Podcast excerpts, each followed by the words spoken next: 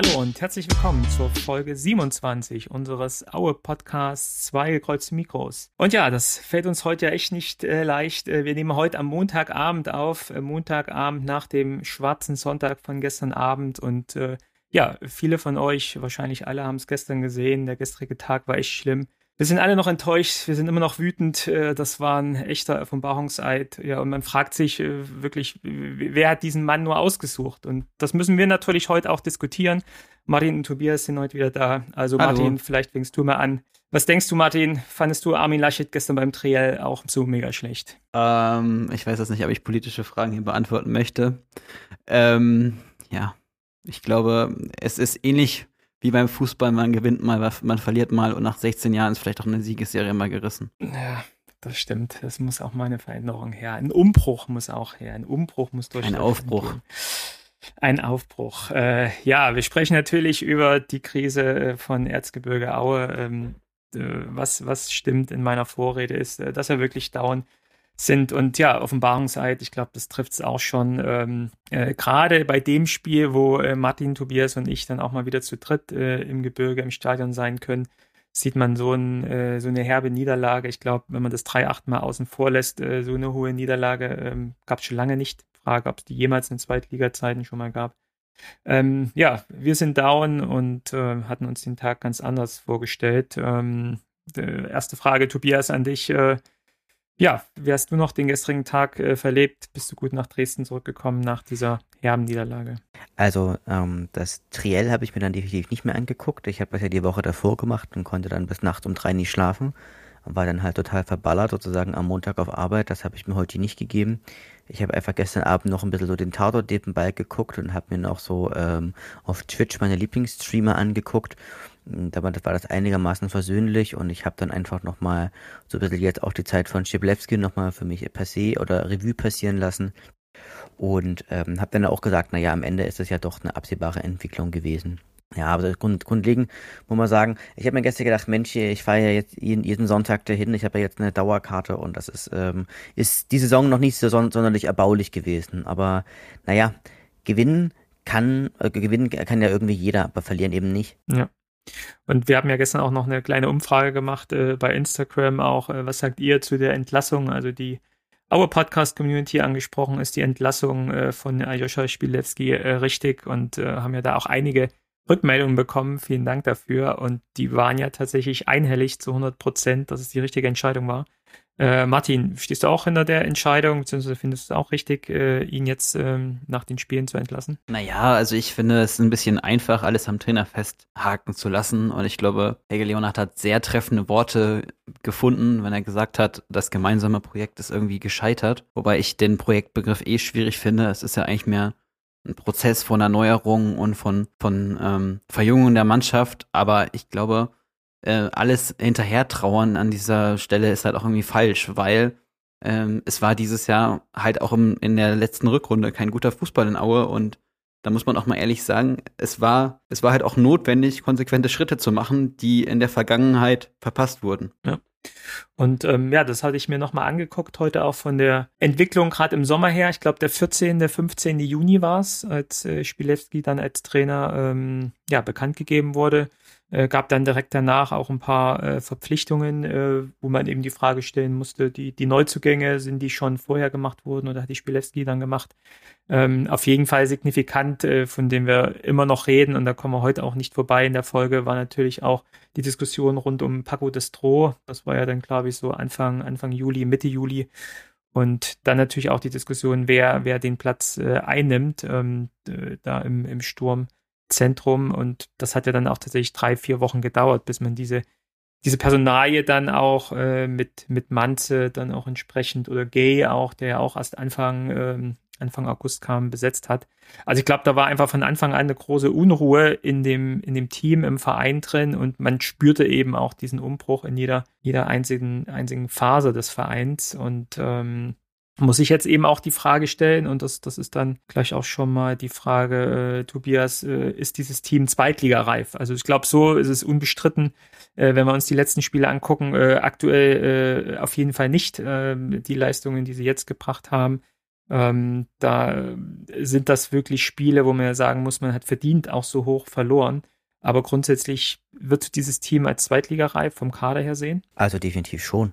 Also man muss natürlich irgendwie mal sagen, wir haben ja eigentlich, wir haben ja zwei Stürmer verloren, effektiv, und wir haben einen äh, Top-Innenverteidiger verloren. Also das heißt, also die große Achse ist ja eigentlich da und ich denke, man hat mit Baba Kagei definitiv einen Zweitliga äh, tauglichen Stürmer geholt. Man hat mit Manze, der einfach absolut aus, außer Form ist, sozusagen hat auch einen Zweitliga-Stürmer ähm, geholt. Und bei den restlichen Teamplayern, bei Barilla, bei Mesoqm, ähm, wie sie auch alle heißen, oder auch bei Kühn, das sind halt alles irgendwie gewisserweise Wetten gewesen. Also das sind eigentlich alles Leute, die aus unteren Ligen kamen, die vielleicht das Potenzial für die zweite Liga haben könnten. Und Mesoqm hat das definitiv auch und Kühn auch noch mit, vielleicht noch mit Abstrichen, ähm, aber wo klar ist, dass es, dass es eine Entwicklung benötigt hat. Und ich glaube, das habe ich ja gestern auch schon im deutschen Sportradio gesagt, dass ich eben nicht glaube, dass, ähm, also ich denke schon, dass das, äh, dass das Team Zweitliga tauglich, äh, denke schon, ja, dass es Zweitliga tauglich ist. Ich denke aber, dass es rein von der taktischen Formation einfach auch ähm, zu komplex war, was verlangt war. Das war die These, habe ich ja gestern auch schon mehrfach auch in meinem Kopf hin und her gewählt, als ich es gesehen hatte. Ähm, den Fußball, den, den Schibilewski spielen wollte, das ist ein schöner Fußball gewesen, das ist schöner Offensivfußball gewesen. Und ich kann mich noch erinnern, wie wir, wie wir geschwärmt haben, das sieht mal wieder nach richtigen Fußball aus. Aber das Spielermaterial gibt es halt im Wesentlichen nicht her. Das bedeutet also insbesondere auch die Abstimmung im Mittelfeld, dass da mal riesige Felder waren, dass das Mittelfeld auch so enorm hoch stand. Also ich glaube, ich kann mich selten erinnern, dass ein Auer Mittelfeld mal so hoch stand und dementsprechend natürlich einfach auch auf unserer relativ unbewegliche Verteidigung ähm, sozusagen halt auch immer schnelle Stürmer zugelaufen sind. Das hat die ersten drei Spiele deswegen so geklappt, weil man es noch nicht ganz so durchschaut hatte. Aber irgendwann wussten das halt auch, das halt auch die Gegner. Ich fand ja eigentlich einen Zwischenton von Helge Leonhardt gestern eigentlich ganz spannend, wo er meinte, naja, der Mannschaft hat sozusagen den Trainer nicht erreicht oder ähm, oder die Trainer hat, hat eben die Mannschaft nicht erreicht, was ja doch ein sehr spannender Punkt ja irgendwie auch war, was ja doch auf ein Kommunikationsproblem hinweist, nämlich halt auch so ein bisschen, dass der Trainer vielleicht auch in einen oder anderen Punkten vielleicht auch ein bisschen beratungsresistent war, dass es halt aber auch gewisse Egoismen noch gegeben hat. Also ich kann mich zum Beispiel erinnern an Dimitri Nazarov, ich weiß nicht, ob ihr das gesehen habt, als er auf den Platz gegangen ist, ganz provokativ hat er sich auch erstmal äh, feiern lassen. Also ich glaube, ähm, das ist, das ist vielleicht, das halt Schiblewski ist halt nicht, nicht der große Kommunikator und ich glaube, das ist ihm halt auch ein bisschen auf die Füße gefallen in einem Team, wo es halt auch ganz viele alte Platzhirsche gibt, sozusagen, die sich halt auch von einem Trainer nichts gefallen lassen. Ich glaube aber, dass die Diskussion jetzt ein bisschen müßig ist, ob der, ob der Kader Zweitliga reif ist und ich möchte dazu noch mal einen Punkt sagen. Also wir haben ja lange Zeit immer so getan, als ob wir ein Problem vorne oder hinten hätten. Ja, ersten drei Spiele war wurde das Problem hinten attestiert. Aber äh, ich glaube, dass man eigentlich schon auch in der Rückrunde ein riesen Abwehrproblem hatte. Ich habe noch eine alte Folge reingehört die Tage und das war schon erschreckend, äh, wie schlecht die Abwehr auch äh, letztes Jahr war. Und dann hast du die Situation dieses Jahr, dass noch dein äh, bester Innenverteidiger aus meiner Sicht mit Steve Breitkreuz geht und ähm, zweiter Stamm-Innenverteidiger mit Ballas jetzt dauerverletzt ist und dann spielst du einfach mit hinten mit keinem oder einem gelernten Innenverteidiger meistens mit einem Gonter, der ja gestern auch überhaupt nicht auf dem Platz war. Also ich glaube, ich habe noch kein so ein schlechtes Spiel gesehen wie von Gonter, wie, also von Gonter wie gestern, außer vielleicht das 3 zu 8. Jetzt haben wir es auch nochmal gesagt. Da war er, glaube ich, eh nicht schlecht, aber ja, Sören Gonter, ich weiß nicht, wie man mit 35 so spielen kann. Das ist doch eine Katastrophe.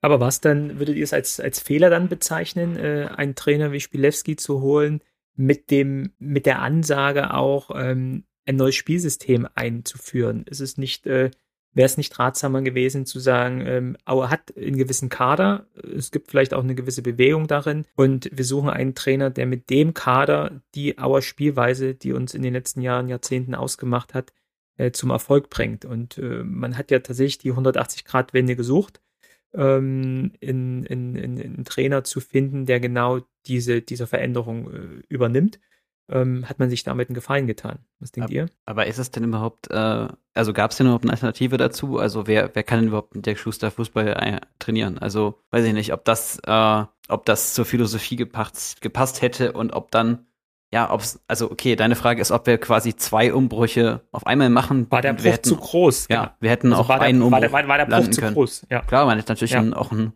Trainer holen können, der eher wie, wie Schuster spielt, aber weiß nicht, ob man das auch haben will. Ne? Also ich war jetzt nicht, nicht unbedingt von diesem, diesem Schuster-Fußball überzeugt und ich Ich glaube auch einfach, es gab auch Trainer vorher in Aue, die halt ansehnlicheren Fußball schon gespielt haben, spielen lassen ja. haben ich würde jetzt mal die Gegenthese vertreten. Also ich glaube, ähm, es ist halt, es war klar, dass dieser Weg, der gewählt wurde, dass der einfach gefahrenreich ist. Und ich meine, hätte, hätte gegen Sandhausen das Ding gewonnen, hätte Nazarov dann vielleicht noch 30 Zentimeter äh, weiter hinten gestanden oder hätte da auch gegen Düsseldorf das Ding, das Ding versenkt.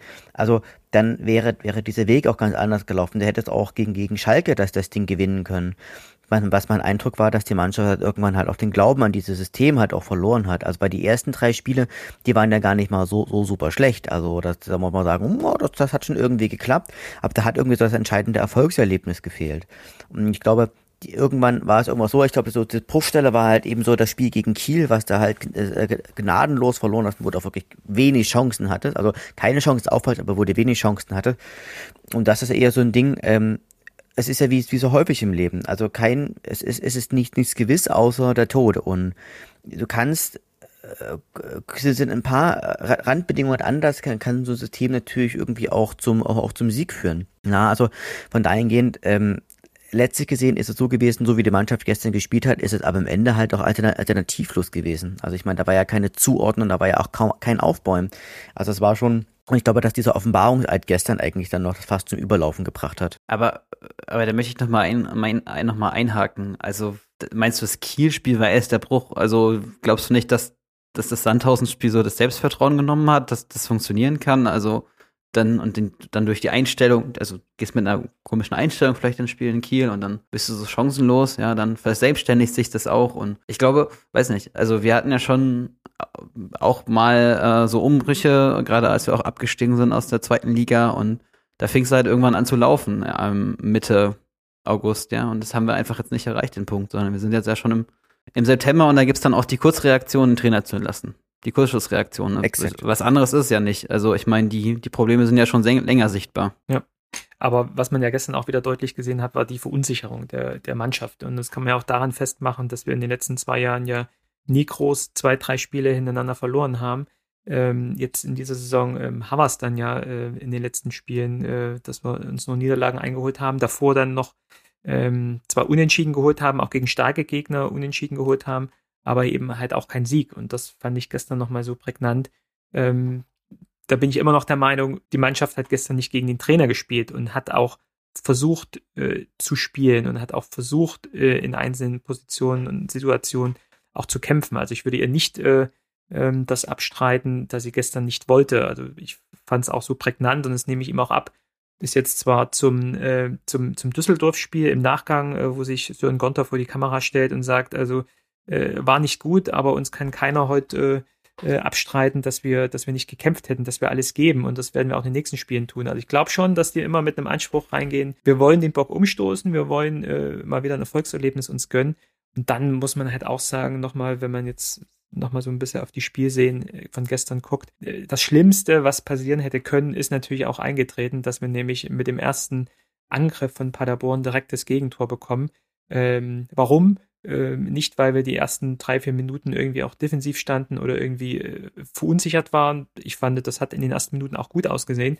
Nee, weil wir wieder individuelle Fehler halt machen. Jetzt hier in Person von der Carson, ähm, aber dann eben auch im Laufe des Spiels immer wieder andere dann individuelle Fehler äh, passiert sind, was natürlich auch so eine Mannschaft dann runterzieht, wenn du nach vier Minuten dann äh, wieder 1-0 hinten bist, wenn du zur Halbzeit dann 3-0 hinten bist, dann ähm, durch ein Five-Konzert über dich ergehen lassen musst.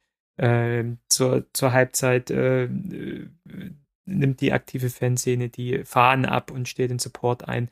Ähm, das ist nichts, was einen aufbaut und das macht einen eben nervös und auch down. Und ähm, da, stelle mich halt die Frage, wie, wie, wie erreicht man jetzt diese Mannschaft? Wie erreicht man diese Mannschaft, um ihr irgendwie Selbstbewusstsein wiederzugehen? Also diese Mannschaft braucht einfach jetzt irgendwie dringend äh, ein Erfolgserlebnis. Wir kommen gleich dann noch auf die Gegner, äh, die wir jetzt vor der Brust haben. Kennt auch jeder mit Regensburg und HSV.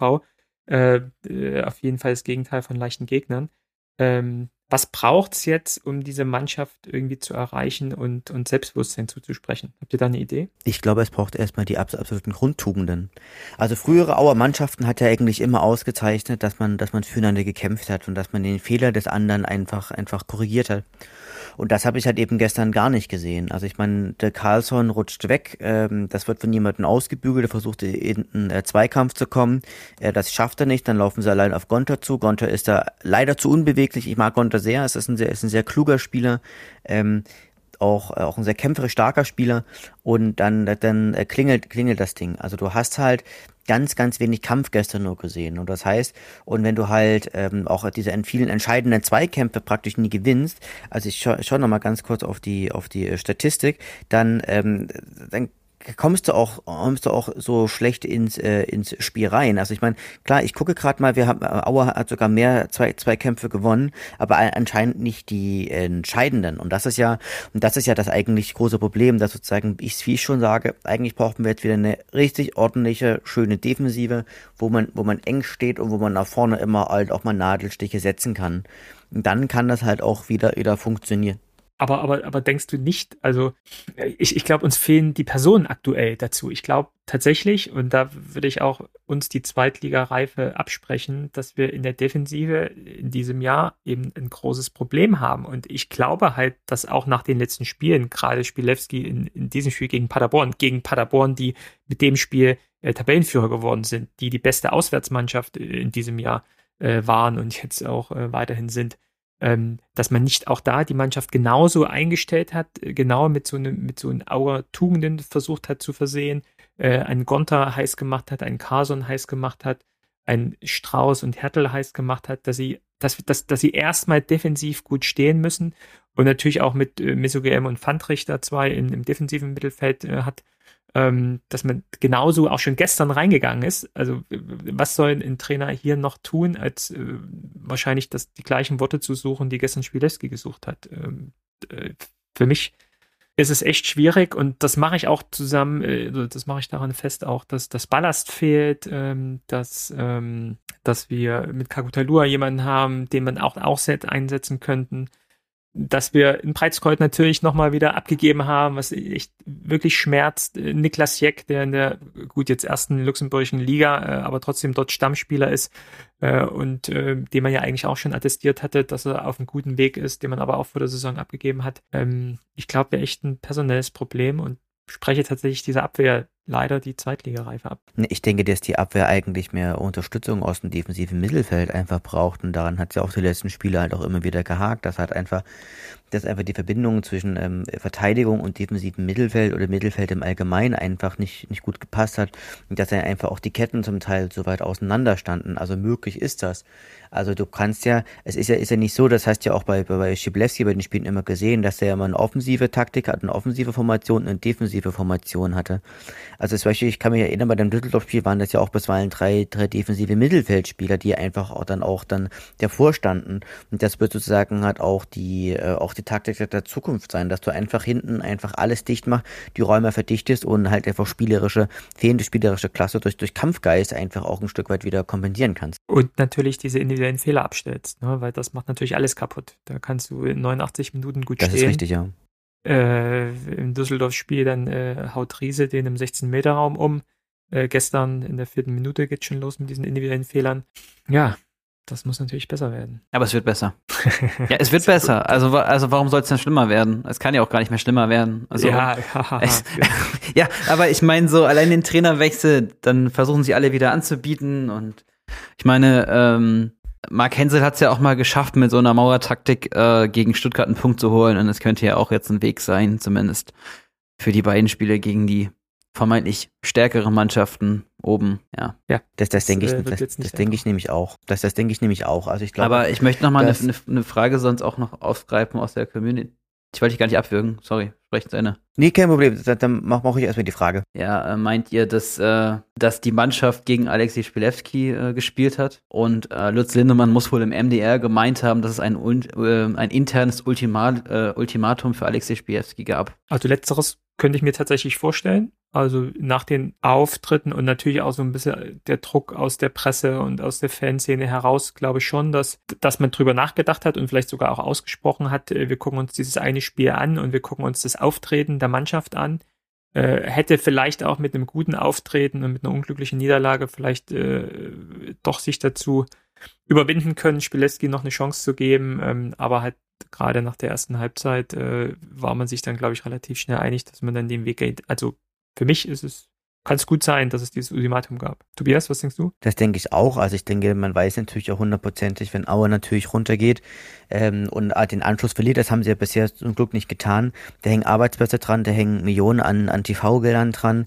Also da hängt wirklich, hängt wirklich super viel dran. Und ich glaube, dass man, dass man da einfach auch ein Stück weit sagen muss, dass, ähm, dass ich mir schon vorstellen kann, dass das einfach die, die, die Mechanismen des Marktes sind. Und die andere Frage, die finde ich ja auch spannend. Äh, ich glaube, die Mannschaft gegen die, ähm, oder willst, willst du noch was ergänzen? Äh, hat die Mannschaft gegen den Trainer gespielt? Ich glaube nicht. Genau. Also ich glaube Genau. einfach, man ist so verunsichert, man ist so schlecht, Dimitri Nazarov sich auch so, vielleicht ein bisschen auch zu provozieren, warum auch immer, ne? Also es ist sicherlich nicht damit zufrieden, dass er nicht die erste Geige spielt und ja, also wie er sich demonstrativ hat feiern lassen beim, beim Einwechseln jetzt schon, schon auch ein bisschen merkwürdig. Ja, ich finde auch, ich- finde auch die Reaktion des Auer Publikums da ein bisschen merkwürdig, als ob Dimitri Nazarov jetzt der Heilsbringer wäre. Also er ist halt auch Finde ich- irgendwie eine Diva in seinem Spiel, ne? Finde ich, finde ich auch unpassend, also so eine, so eine Reaktion. Ich habe es jetzt gestern nicht gesehen, aber wenn es so war, äh, finde ich es auch, äh, auch der Situation unpassend und auch äh, nicht respektvoll den, den Mitspielern gegenüber ähm, und auch dem Trainer gegenüber, egal was da passiert ist zwischendrin oder welche Stimmungen es da insgesamt gibt. Aber insgesamt würde ich auch sagen, dass ich gestern keine Mannschaft gesehen habe, die gegen den, gegen den Trainer gespielt hat. Was ich sowieso auch, klar wird solche Fälle gegeben haben, aber das glaube ich, ist in seltensten Fällen dann wirklich der Fall, wenn, selbst wenn man das dann den Spielern äh, vorwirft oder auch nachweist. Ähm, äh, gestern, äh, wie gesagt, manchmal bin ich ja auch, oder oft bin ich auch sehr optimistisch und Team klar, ist halb voll. Ähm, so dass ich gestern schon ein paar Sachen gesehen habe, wo man gemerkt hat, sie wollen, ähm, also äh, so ein Fehler von der Carson in der vierten Minute, das sowas machst du doch nicht freiwillig. Ähm, so ein, so ein, so ein äh, vergebene Chance von Manze, der ähm, nach dem äh, guten äh, Schuss von, von Zolinski da irgendwie das leere Tor nicht trifft, das machst du doch als Profispieler auch nicht, gerade wenn du auch selbst äh, in dem Wunsch nach einem Erfolgserlebnis hast. Das kann ich mir echt nicht vorstellen und ähm, äh, gerade auch die neuen Spieler, die gestern auch mitgespielt haben, äh, die ja auch im Zweifel von Spielewski geholt haben, erwarte ich da einen gewissen Bringschuld zu sagen, hier, ich, ich, ich zeige jetzt meinem Trainer, meinem Team und auch den Zuschauern, ähm, dass ich ein guter Spieler bin und versuche mein Bestes zu geben. Deswegen würde ich sagen, es, äh, es war nicht so, dass die Mannschaft gegen den Trainer gespielt hat. Spannend ist natürlich jetzt, wie die Mannschaft intern reagiert, ob sie da eher dann doch jetzt glücklich ist, dass, dass der Coach äh, weg ist. Ähm, ja, aber dann braucht man sich vor ein paar Wochen dann auch nicht hinstellen und sagen, äh, ist gut, dass er jetzt da ist und er bringt neuen Wind rein und sind spannende Ideen und äh, gute moderne Spielweise. Passt dann irgendwie auch nicht zusammen. Und man muss ja auch sagen, also trotzdem kann man ja mal sagen, wen auch alles geholt hat. Ich meine, er hat ja in so vielen Jahren Mesoko M geholt, der glaube ich auch definitiv das Potenzial natürlich auch für eine zweite Liga hat. Das ist ein ungeschliffener Rohdiamant. Er hat einen Baba Kagei geholt, der einfach, glaube ich, hier wahnsinnig stark spielt, der sich immer reinhaut. Man hat auch gesehen, dass ein Antonio Manze auch enormes Potenzial hat, aber eigentlich vollkommen außer Form ist. Also das ist schon ähm, der Karlsson, der sicherlich ab und an natürlich Schwächen auch im, im, im äh, Stellungsspiel ähm, auch natürlich Schwächen hat, er das aber durch Kampfgeist wieder ausgleichen kann. Also der hat auch schon gute Leute geholt, die, wenn Aue die Klasse hält, einfach auch hier Aue dauerhaft einfach auch bereichern können. Wobei, das habe ich ja heute nochmal dann äh, recherchiert. Äh, Miseguem und Ferjani, äh, die waren auf jeden Fall von Aue offiziell schon bekannt gegeben Anfang Juni und Spilewski wurde erst Mitte Juni bekannt gegeben. Also da würde ich tatsächlich bei den beiden das in Frage stellen, dass Spilewski da seine Hände mit im Spiel hatte. Kann natürlich trotzdem sein, dass man vorher auch schon in Kontakt war und auch irgendwie so eine Liste hatte, aber die beiden waren auf jeden Fall schon vorher in Aue. Man konnte ja leider keinen Krimsekt trinken und Kaviar essen gehen. genau. Ich würde noch gerne einen anderen Kommentar äh, vorlesen. Und zwar, ähm, Tobias wurde zugestimmt. Äh, die Abwehrspieler waren die ärmsten Hunde auf dem Platz. Zitat Ende. Ein zweiter Kommentar, es braucht eine ordentliche Doppelsechs, dann kann der Gegner keine Schnittstellen bedienen und die Abwehr läuft nicht immer in die 1 zu 1 Situation. Um deine These nochmal von der Abwehr zu unterstützen. Auch spannend, das fällt mir tatsächlich auch seit einigen Spielen auf. Warum sind die Räume zwischen den Sechsern und dieser Abwehrkette so groß? Das, das, das gab es doch früher auch nicht. Und äh, wir spielen jetzt auch jetzt kein groß anderes System. Mit gestern, glaube ich, 4-4-2. Ähm, auch da hat man dann irgendwie zwei, zwei, zwei Spieler, die dann äh, mit Mesogame und Fandrich, die eher defensiv arbeiten. Fandrich dann auch nach einer Halbzeit rausgenommen worden, hat wahrscheinlich äh, der Trainer auch äh, ja, eine gewisse Schuld bei ihm dann gesehen. Misoge M hat mir tatsächlich gestern sehr gut gefallen. Ähm, das war einer der wenigen, die auch nicht, hat auch nicht alles geklappt, aber trotzdem mit ein paar guten Ideen und, und, und, und Kampfeswillen und so. Das war so ganz gut. Aber ähm, warum, warum passt das aktuell nicht zwischen Abwehrreihe und Sechser? Was denkt ihr? Fandrich ist außer weil Form. Das, weil, das, weil das erstens das und zweitens, weil, weil das System auf Gegenpressing, auf offensives Gegenpressing ausgelegt war. Und offensives Gegenpressing funktioniert nur mit einer, mit einer relativ hochstehenden äh, Mittelfeldreihe. Das bedeutet, eigentlich ist es ja so ausgelegt, du eroberst den Ball und hast da vorne gleich möglichst, möglichst viele Anspielstationen. Das hat ja auch in ein, zwei Situationen, das habe ich, das hat man auch in ein, gesehen? Ja, ja, teilweise. Teilweise habe ich die gesehen. Also gab es eine, eine Situation, die, die dann, die dann zu diesem Pfostenschuss von, von Zulinski geführt hat. Da hat er, glaube ich, Fandrich im Mittelfeld hoch erobert und hat dann gleich auf äh, Zulinski weitergespielt. Der hat sich gut durchgesetzt, hat dann gegen den Pfosten geschossen und dann hat Manze. Also, wenn das System Spielewski mal funktioniert, dann sah es wirklich schön aus. Aber es hat eben relativ selten funktioniert. Also ich hatte in den letzten Spielen das so wahrgenommen, dass, dass äh, Spielewski und das Team auch von dieser eher offensiven, ähm, fordernden Spielweise äh, abgekehrt sind und eher sich versucht haben, eher defensiv äh, aufzustellen und äh, ich weniger von diesem offensiven Draufgehen äh, gespürt hatte, was ich glaube auch in irgendeinem O-Ton nach irgendeinem Spiel Kiel oder so auch wahrgenommen hatte, dass es aber auch eine, eine Aussprache zwischen Team und, und Trainer gab, dass vielleicht diese sehr offensive Art zu spielen nicht zum aktuellen Kader passt und man das gerne verändern möchte. Das hat er, glaube ich, Bilewski in einem, in einem Interview gesagt. Aber ähm, ja, klar, wenn man vorn offensiv drauf geht, dann ergeben sich Lücken. Hat der äh, Quaschniok, der Trainer von Paderborn, ähm, gestern auch in der Pressekonferenz zugegeben, dass man das auch ausgemacht hatte als Schwachstelle von Aue, die, diese Räume hinter den, hinter den Ketten. Ähm, ja, wurde gestern gnadenlos, äh, gnadenlos äh, ähm, ausgenutzt. Ähm, aber die, die, der Kommentar, die ärmsten äh, Schweine gestern auf dem Platz waren die Abwehrspieler. Also wie gesagt, sie haben sich ja selbst in die Bredouille gebracht. 1-0 Carson mit dem, mit dem Ding. Das 2-0 war ganz gut ausgespielt. Das war dieser, ja doch auch so, eine kleine Konterart. Äh, ähm, Paderborn äh, spielt relativ schnell hinten raus und spielt dann einen echt guten Pass da in die Schnittstelle und Hertel steht zu weit hinten, hebt das äh, abseits auf. Ähm, da finde ich, da kann man auch wenig tun. Und klar ist hier äh, Gonta auch wieder äh, relativ hüftsteif, aber auch da, er spielt gegen Sven Michel, einer der besten Stürmer der zweiten Liga. Da würde ich auch wieder sagen, da trifft es jetzt keine Schuld und Sven Michel schließt das Ding halt auch ab, dass er das Ding in Winkel knallt. Ähm, da kannst du vielleicht auch bei manchen Situationen äh, so nichts machen. Auf der anderen Seite das 3-0 wieder und auch da die, die armen Schweine in der Abwehr. Äh, links außen geht vollkommen unbehelligt von Strauß oder Fandrich äh, äh, kann er links durchgehen und äh, Strauß trabt so langsam hinterher, schön in diesem äh, Sportschau-Zusammenfassung noch schön zu sehen. Ähm, also ich weiß nicht, die, die Abwehrspieler sehe ich da schon in einer gewissen Verantwortung. Guckt euch das 4-0 nochmal an in der in der Wiederholung kurz nach der Halbzeit, äh, wo, wo hinten äh, sind drei Auer Abwehrspieler gegen fünf, äh, fünf Paderborner und das auch nicht in einer, in einer offensiven äh, Kontersituation, sondern aus einem herausgespielten, aus einer von hinten herausgespielten äh, normalen Aufbausituation heraus. Äh, Babakar Gay äh, greift auch noch hinten mit als, als, als fast Sechser da irgendwie äh, ein, schafft es natürlich nicht, äh, irgendwie den, den Stürmer da zu stellen. Und die können sich drei, vier, fünf Paderborner können sich den Ball äh, aussuchen oder sich aussuchen, wer das Ding reinmacht. Ähm, das stimmt defensiv halt extrem nicht. Und klar, da zählen irgendwie die Sechser mit dazu. Ja, das heißt, der aktuelle Kader, äh, wir müssen mit dem zurechtkommen. Natürlich, äh, was wir haben. Wir haben auch mit 31 Spielern ähm, einen sehr, sehr großen Kader. Da wird es jetzt äh, kurzfristig auch keine Veränderungen geben. Aber Veränderungen gibt es ja auf der Trainerbank. Äh, deswegen würde es mich mal interessieren, Martin, ähm, neuer Trainer. Was, was muss denn so ein neuer Trainer mitbringen? Welcher Trainertyp für dich passt denn jetzt aktuell nach Aue? Vielleicht hast du auch schon ein paar Namen. Na, ich finde es schwierig, dass man äh, so immer sehr stark im Trainertyp gewechselt ist. Also es gab mal immer diesen jungschen Trainer, sage ich jetzt mal. Also ist ja nicht nur Tedesco, sondern auch äh, Stipic und dann gab es wieder Dotchev dazwischen. Also Hegel Leonhardt hat ja sehr stark immer gewechselt im Trainertyp und eigentlich finde ich den jungen, äh, ambitionierten Trainer, der vielleicht aus dem Nachwuchsleistungszentrum kommt, äh, deutlich passender. Aber natürlich kann der mit so einer Drucksituation nicht klarkommen. Also brauchen wir jetzt jemanden, der auch Erfahrung hat, weil äh, die Mannschaft muss jetzt, ähm,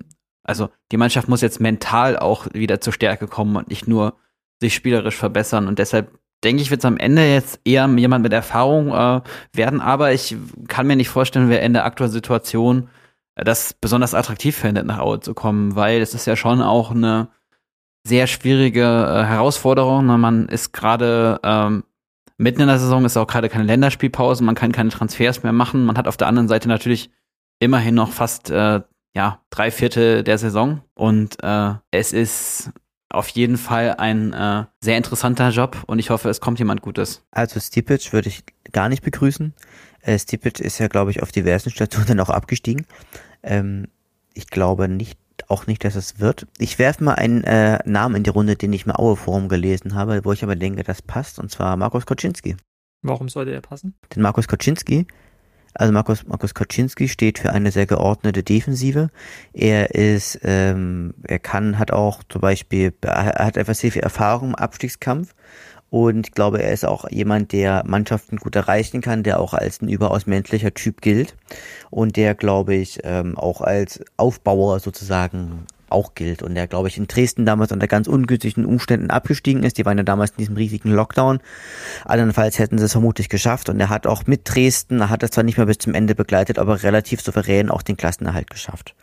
Und ich glaube, dass es ein, dass es ein Trainer ist, der, also der wird wahrscheinlich nicht äh, zu bezahlen sein, aber der, glaube ich, so vom Typ her sehr gut passen würde. Auch äh, so von seiner ruhigen und von, seiner und von seiner ruhigen sachlichen Art. Also ich denke, ähm, und ich denke, auch Dresden würde, würde sicherlich sehr froh sein, den, den von der Gehaltsliste zu haben. Gut, das wäre mir jetzt egal. Ähm, aber äh, also ich, ich teile auch die These, dass wir jetzt wieder den Schritt zurück machen und äh, wieder eher einen alten, erfahrenen äh, Trainer suchen. Ähm, das, das würde ja dann sogar mit Kaczynski irgendwie passen. Ähm, das äh, Experiment mit äh, jungen äh, Experimentaltrainer, äh, Laptop-Trainer, das ist jetzt gescheitert. Und da wird ähm, Helge den Teufel tun, um nochmal in diese Kerbe hineinzugehen, weil er jetzt, glaube ich, auch jemanden vertraut, der eine Erfahrung entsprechend mitbringt. Geht ja auch um das Signal an die, äh, an die Fanschaft, ne? Also ich glaube schon, dass das ein junger Trainer jetzt nicht unbedingt äh, viel Kredit haben wird und dann, ja, dann ist es vielleicht eher doch der mittelalte oder alte, ja. erfahrene Trainer. Oft wird natürlich in solchen Situationen auch auf, auf alte Auer Vereinslegenden irgendwie zurückgegriffen, äh, um eben auch gerade dieses Standing und vielleicht auch diese Vorschlusslorbeeren äh, ihm mitzugeben und vielleicht den, den Einstieg zu erleichtern. Ähm, Martin, du hast gerade äh, die, die, Jugendarbeit angesprochen. U19-Trainer äh, Jörg Emmerich, was haltet ihr davon? Ich weiß jetzt nicht, ob er schon alle äh, Trainerlizenzen und so hat, die man für die, für die erste Liga braucht, aber ist das jemand, der vielleicht gut dazu passen würde, der natürlich auch die ist im Verein angestellt, hätte vielleicht sogar auch die Möglichkeit, dann nichts groß zu verlieren, im Sinne, dass, äh, wenn es schief geht, äh, geht er wieder zurück auf seine bisherige Position im Nachwuchsleistungszentrum. Hätte das, äh, das Standing und die Unterstützung äh, von den Fans, äh, einer von ihnen zu sein und ja, vielleicht dann doch eher das Gegenteil von einem jungen Laptop-Trainer zu sein, äh, ohne auch vielleicht neue neue Methoden der, der Trainingsführung irgendwie äh, zu vernachlässigen und äh, ja, diese Ich glaube es eher nicht. Was denkt ihr? Ich glaube es eher nicht. Ich glaube es auch nicht. Weil das einfach zu viel, das einfach zu viel Druck für so eine Person ist. Also das, das macht man interimsweise, aber das macht man nicht für die ganze Saison. Und selbst wenn er jetzt die Lizenzen hätte, ich glaube nicht, dass er eine Fußballlehrer-Lizenz hat, könnte man ja auch sagen, René Klingbeil holt man jetzt aus Jena, der ist da Co-Trainer und ja, der hat die Lizenz aber auch nicht. Also, ich meine, das, ja. das, das wird nix. Und ich weiß auch nicht, ob das so aus jemand aus dem Verein halt auch sein kann, weil der muss ja auch genug äh, Standing haben, um auch äh, neben Helge Leonard zu bestehen oder unter Helge Leonard zu bestehen oder wie auch immer, ja. Also das muss ja dann auch von Anfang an jemand sein, äh, dem man es auch zutraut. Marco Kämpfer als Co-Trainer von RB Leipzig? Also ich glaube nicht, dass jemand von RB Leipzig von der von der Co-Trainerbank auf die Trainerbank von von von Erzgebirge Aue wechselt. Also ich weiß oder ich habe gehört, dass es da diverse Kooperationen gibt und dass Schiblewski halt auch von RB Leipzig empfohlen wurde. Mag, das mein, wurde ja tatsächlich. Meinst du nicht das Marco wurde, Kurt? Das, Marco, Marco, Marco Kurt, Kurt, natürlich. Das habe ich gesagt, Kämpfe. Nee, nee, nee, Marco ja. Kurt, sorry. Klar. Ach, Marco Kurt, aber der ist doch, ist der wirklich Co-Trainer? Ich dachte, der wäre Jugendtrainer. Der ist Trainer der U19. Nee, der war. Nee, U19 macht ja Meier. Daniel Meier ist er. Der war aber Trainer der U19 und ist jetzt Assistant Manager, also Co-Trainer. Und der hat eine UEFA Pro Lizenz, also die Lizenz hat er. Bin mir, also der, der ist ja eigentlich immer irgendwie, irgendwie in, in der Verlosung mit dabei, also war eigentlich immer dabei. Ich glaube, also mein Bauchgefühl sagt eher nicht. Also am Ende, wir machen erstmal, wir machen erstmal weiter. Am Ende wird es ein Trainer, also den keiner kennt, wie immer. Wir sind ja hier in Aue. Genau. Ja, aber, aber, aber das spricht ja wieder gegen diese These äh, von Helge, jetzt, jetzt muss der Schuss auch sitzen, ja. Also und, und das, das, das ist auch eine persönliche Sache jetzt. Ich glaube schon, dass, dass Helge auch, äh, auch angeschossen ist. Da kann man vielleicht dann auch nochmal drauf. Äh, er hat selbst, und das fand ich fair, auch als, als sein Projekt äh, in der Pressekonferenz gestern verkauft, auch als als Niederlage für ihn eingestanden, dass er an das Projekt geglaubt hat, aber es äh, nicht funktioniert hat. Das heißt, äh, und man sieht es ja auch in den Foren, ähm, auch Helge ist unter Beschuss äh, bezüglich seiner Entscheidung des Trainers gegenübers und der, und der Transfers im, im Sommer, ähm, sodass er jetzt auch liefern muss. Und da ist halt die Frage, ähm, mit welchem Sicherheitsnetz er das Ganze tut. Und da finde ich es halt immer nachvollziehbarer, wenn man jemand auf eine, auf eine auf, auf einen bekannten Namen zurückgreift, als jetzt wieder jemand Neues, äh, Unbekanntes herauszuzaubern. Aber ich glaube auch, der Trainermarkt ist dünn äh, und ja, man sieht es ja, uns fällt es auch schwer, äh, Trainernamen hier ins Gespräch zu bringen. Genau, also ich denke, es, es wird, also es wird, es wird, wird also ganz hart gesagt, wird ja, ich werde nicht immer wieder dieselben Säue durchs, durchs, durchs Dorf getrieben. Also zum Beispiel einen Keller oder sowas oder einen Mike, einen Mike Walpurgis oder sowas oder keine Ahnung. Also, oder, also ich denke, am Ende wird das wieder, also entweder wird das ein relativ unbekannter Trainer werden, wieder, wieder, wieder, wieder so, wieder so ein Hans aus der Box, oder jemand sozusagen, der schon irgendwie halt auch in der Region irgendwie mal gearbeitet hat oder zumindest verankert ist. Schauen wir mal. Genau. Gut. Ähm, wie fandet ihr gestern die Aktion, äh, Spielewski nicht mehr auf die Pressekonferenz zu lassen? Macht das albern, das? das albern. Also ja. eigentlich sagt man dann ja, es hat nicht sein sollen, dann kann er noch seinen Satz sagen und gehen. Aber vielleicht hat man es auch dann erspart, ne? Also vielleicht muss man es auch aus der Perspektive sehen. Wer weiß, ob er da hin wollte. Wer weiß das alles schon. Alles Spekulation. Ich muss, mal, muss halt auch mal sagen, dass halt, auch wenn, wenn jetzt Bilewski die letzten 15 Minuten beobachtet hat, der wirkte halt auch mega angeschossen schon. Also der, der hat ja, der, der stand ja, der stand eigentlich da wie vom, wie vom Donner gerührt, was natürlich bei so einem Trainertyp wie, wie Spilewski ja eigentlich eher ungewöhnlich ist. Ich weiß nicht, ob ihr das auch so gesehen habt, aber der hat ja auch gar keinen Ingame-Code mehr betrieben. Und da war mir eigentlich, also habe ich auch schon gedacht, na, der, der wird wohl wissen, was jetzt wohl gleich kommt. Also es ist schon, ähm, ja, also ich glaube, ich sehe das auch ein bisschen so wie Martin. Also ist natürlich wieder so, jetzt ist, schießt sich natürlich alles wieder auf den äh, Präsidenten ein und der Präsident, der Helge Leonhardt, wirkte gestern mega angeschossen auch, wirkte auch wirklich sehr, sehr betroffen, äh, zu guter Recht, also zu gutem Recht würde ich sagen. Und ich glaube auch, ähm, dass man, dass man Spilewski vielleicht ist das auch in gewisser Weise auch ersparen wollte. Also ich mag den ja, ich mag ja auch Spilewski so also als Typ, das ist so ein bodenständiger Typ, sicherlich nicht der größte Kommunikator, aber ich glaube, keine Ahnung, wie es dem auch nach dem, nach dem Spiel gegangen ist. Ich meine, der ist auch so alt wie ich, der ist äh, 34 und wenn du da mit so großen Träumen und Hoffen nach Deutschland wieder zurückkommst und dann so nach sieben Spieltagen grandios scheiterst, ähm, wochenlang vorher schon diesen, diesen Druck gespürt hast, das hat er ja immer wieder auch gesagt, ähm, dich dann dorthin zu setzen, sollte nicht sein, das ist schon, da, da musst du schon sehr erfahren sein im Leben, sag ich mal. Ja, aber ich fand es auch äh, wenig respektvoll gestern. Ich, also ich, ich kann es nicht nachvollziehen, äh, diese, diese These, man hat ihn dann vor etwas geschützt. Äh, vor was denn? Also äh, wir sind doch im Profifußball und er hat auch diesen Weg gesucht. Äh, er wollte den Weg nach Deutschland hier gehen. Er hat sich in den letzten äh, Tagen dann auch immer der Presse gestellt, äh, äh, stand hinter seinem Vorhaben, wusste natürlich auch in den letzten Tagen, dass der Druck da ist, wusste wahrscheinlich auch, wenn das Spiel in die Hose geht, ähm, äh, ist er weg. Ähm, aber ihm da nicht diese Bühne zu geben, zu sagen, wie kacke das Spiel war und was nicht funktioniert hat, wie, wie enttäuscht er ist. Und natürlich hätte er dann wahrscheinlich äh, Durchhalteparolen irgendwie angebracht und fühlte sich immer noch äh, am richtigen Platz und, und bat um, um Zeit. Äh, natürlich. Und das ist doch auch der übliche Weg, wie man damit umgeht. Und äh, sei es respektvoll hin oder her, in einem, in einem guten Profiverein hätte man ihm diese Chance gegeben und hätte diese Entscheidung heute getroffen. Ob man ihn jetzt gestern in einem, in, einer, in einem Aktionismus ähm, vor versammelter Presse und wir waren ja fast noch im Stadion, als die, als die Info kam, ähm, da so reinzuhauen und, und so eine kurzfristige Entscheidung, die vielleicht schon vorher geplant war und auch so vorher organisiert war. Aber wie man ja auch Helge angemerkt hat, war er echt angefressen und, und auch, auch, auch, auch nervös tatsächlich, wie wenn man ihn bei der Pressekonferenz äh, beobachtet hat. Äh, das ist ihm auch schon nicht leicht gefallen, weil er ja auch an das Projekt geglaubt hat. Aber ähm, es macht halt mal wieder, es, es gibt kein gutes Bild von, von Auer als Verein, äh, in, in, in Helge Leonard als Person, irgendwie ab nach außen auch zu potenziell neuen Trainerkandidaten, ja, die, die ja auch jetzt sehen, was passiert denn mit, mit, mit Aue, mit Auer Trainern, äh, wie viele Trainer äh, hat Aue in den letzten Jahren verschlissen. Äh, Wenn es mal äh, gut läuft, äh, dann hat man die Unterstützung vom Präsidenten. Wenn mal es irgendwie hakt, dann kriegt man vom, vom Präsidenten öffentlich äh, irgendwie einen drüber und äh, wenn es mal auseinandergeht, dann geht es eben auseinander mit, dass ein Trainer krank gemeldet wird oder sich krank melden muss, äh, wo es nie ein offizielles Statement irgendwie groß gibt oder dann irgendwie äh, Wochen später. Äh, oder aber, dass man nicht mehr die Chance hat, nach einem schlechten Spiel auf der Pressekonferenz die letzte Pressekonferenz durchzuführen, sondern ähm, der Coach das Ganze macht in einer, in einer, in einer Aktion äh, fünf Minuten äh, nach, nach Abpfiff. Also das ist echt, echt auch, woran man knabbern muss, dass wieder in der Außendarstellung der Verein meiner Meinung nach halt auch nicht klug äh, und nicht äh, modern und professionell gehandelt hat. Es war von Alexei leider nur ein kurzes Gastspiel.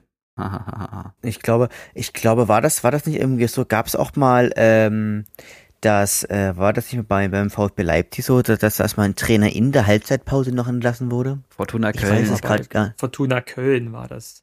Äh, hatten, hatten ähnlich äh, Macht äh, bezogenen Präsidenten und der hat dann, glaube ich, Toni Schumacher, äh, die alte Kölner Torwartlegende, in der Halbzeit von einem, glaube ich, auch Zweitligaspiel dann entlassen. Ähm, ich glaube, ja, gestern haben wir ja auch kurz drüber gesprochen, äh, glaube ich, auch in der Halbzeit, dass es, dass es diesen Fall schon mal gab. Ähm, aber ja, soweit ging es. Es gab 15. September 1999 wurde Toni Schumacher in der Halbzeitpause entlassen. Welcher, welcher Tag war gestern? Nicht der 15. September, oder? Äh, 15. Dezember, Dezember, Entschuldigung. Dezember, okay. Ja. Okay. Ich glaube, es, es gab aber auch noch einen weiteren Spruch, auch glaube ich von auch von einem Trainer, glaube ich, auch auch vom, vom VfB Leipzig und der sagte, ich möchte den Präsidenten lieber vor mir sehen als hinter mir. und ich glaube, das passt irgendwie auch ganz gut zu Helge, weil der noch vor 13 Tagen noch noch seine Treue bekundet hat. Na gut, wir werden sehen. Äh, spannend, wer wer es gestern ähm, äh, die die ganze Pressekonferenz sich angeguckt hat, ja auch so, also auch eine, eine Situation. Äh, zuerst darf ja immer der Gästecoach äh, was sagen. Äh, ähm, Quaschniok dann auch ziemlich äh, ja, angefasst von der Situation zu sagen, hier äh, ist jetzt eine komische Situation für ihn und er will deswegen auch nur weniger Worte zum Spiel sagen, äh, gut gespielt und freut sich über Tabellenplatz 1. Äh, und dann wurde das Wort auch schon ähm, Helge Leonard ge gegeben, der dann halt mit schon auch zittriger Stimme die Entscheidung bekannt gegeben hat, ähm, bevor es dann mit der mit der Ansage, es gibt heute, äh, es wird um um Nachfragen, ähm, also es wird gebeten, keine Nachfragen von Seiten der Presse Richtung Helge Leonard äh, zu stellen, äh, wurde dann an, an äh, Lukas Quaschniok wieder abgegeben, dass er ein paar Paderborner Fragen beantworten kann.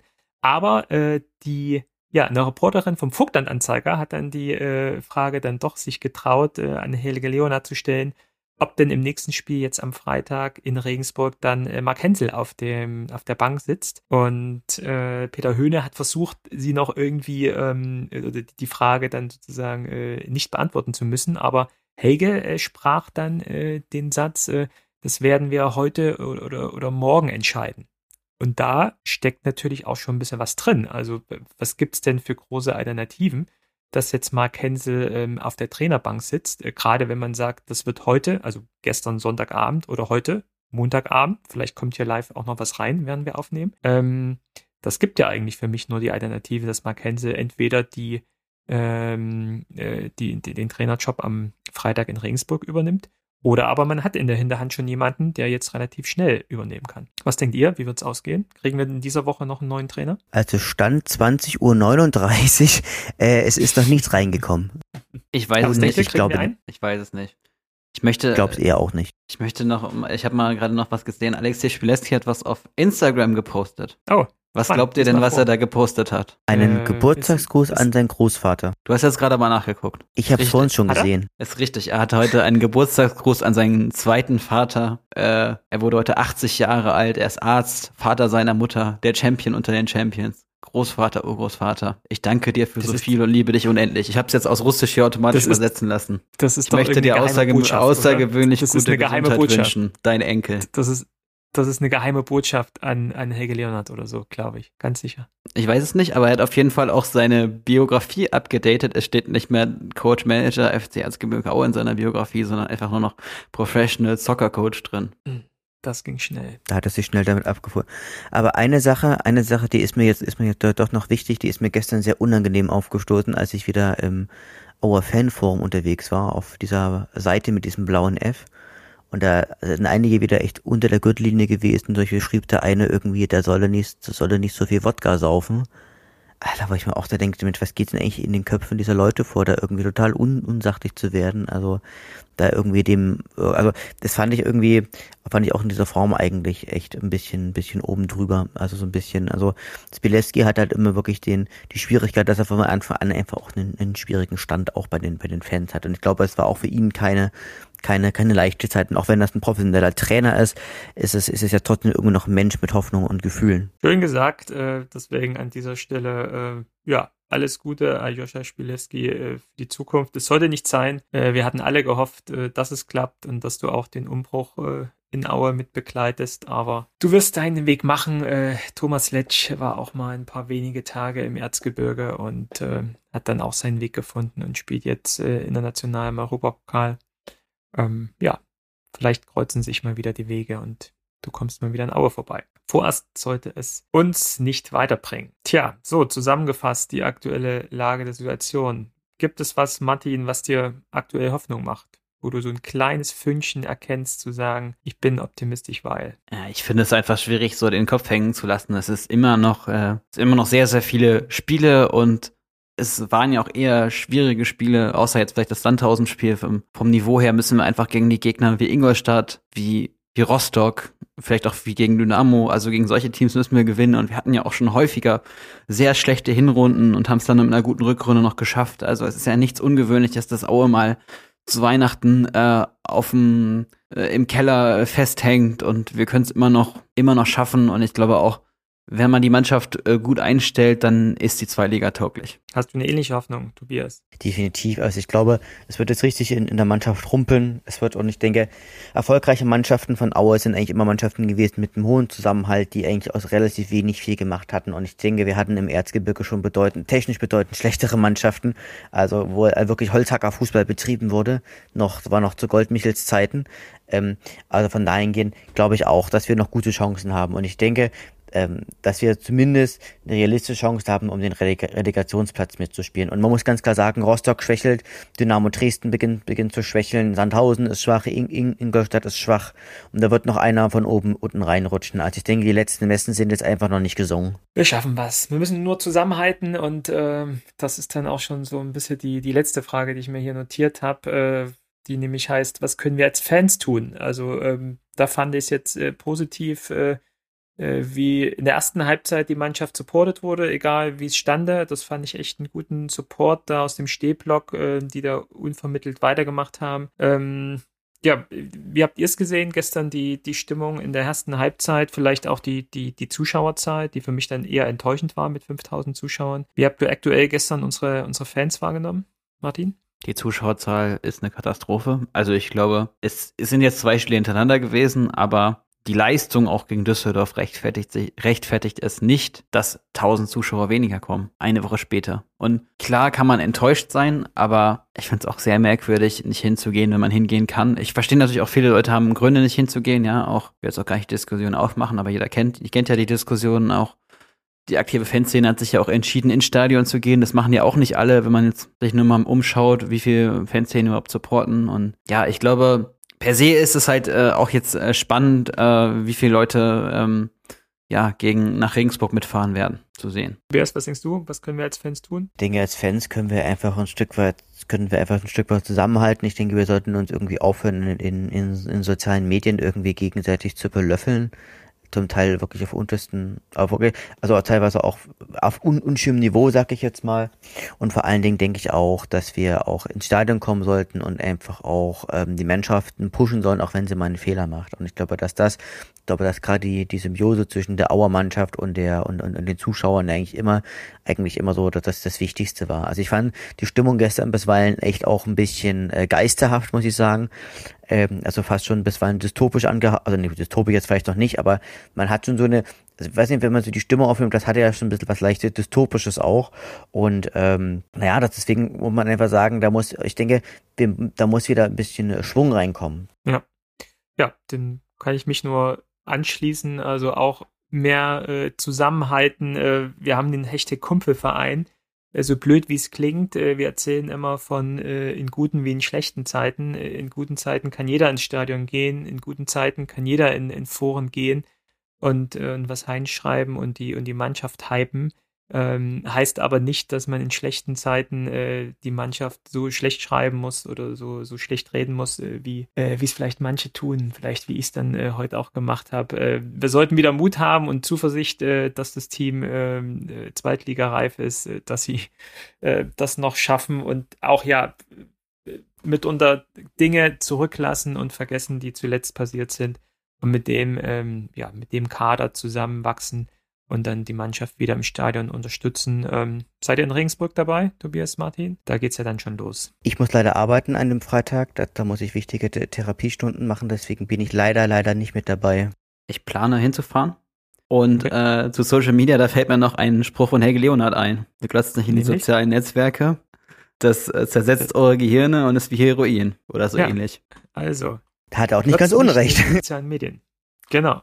Ja, Helge, da sind wir noch. Äh, haben wir noch einen Helge der Woche? In jeder Sendung haben wir einen Helge der Woche. Äh, aktuell ist er auf äh, Social Media sehr wenig aktiv. Äh, Martin, hast du was gefunden? Ja, ich würde natürlich einen Satz aus der Pressekonferenz nehmen, äh, weil ich ihn sehr äh, bemerkenswert finde. Er sagt, ich habe selbst an das Projekt geglaubt, aber es ist so nicht umsetzbar. Also wenn ich das richtig transkribiert habe an der Stelle. Und das finde ich sehr bemerkenswert, dass er auch von einem Projekt redet und nicht von einem, ich habe an den Trainer geglaubt oder ich habe an den Umbruch geglaubt, sondern der Projektbegriff ist ja schon auch, äh, sagen wir mal, tiefgreifend und er nimmt sich damit ja auch äh, selber in die Haftung und äh, macht sich damit ja auch äh, jetzt noch mehr deutlich angreifbar und sein angreifbarer als vorher und äh, somit wird ja auch die nächste Trainerentscheidung äh, ihm auch noch viel stärker angelastet werden. werden. Ja, also der Druck wird nicht weniger und äh, genau der Spruch, äh, ich habe selbst an das Projekt geglaubt, aber so ist das nicht umsetzbar. Wenn ich meinem Chef so ein paar Projektergebnisse vorgestellt habe, äh, habe ich dann mitunter auch schon den Satz gehört.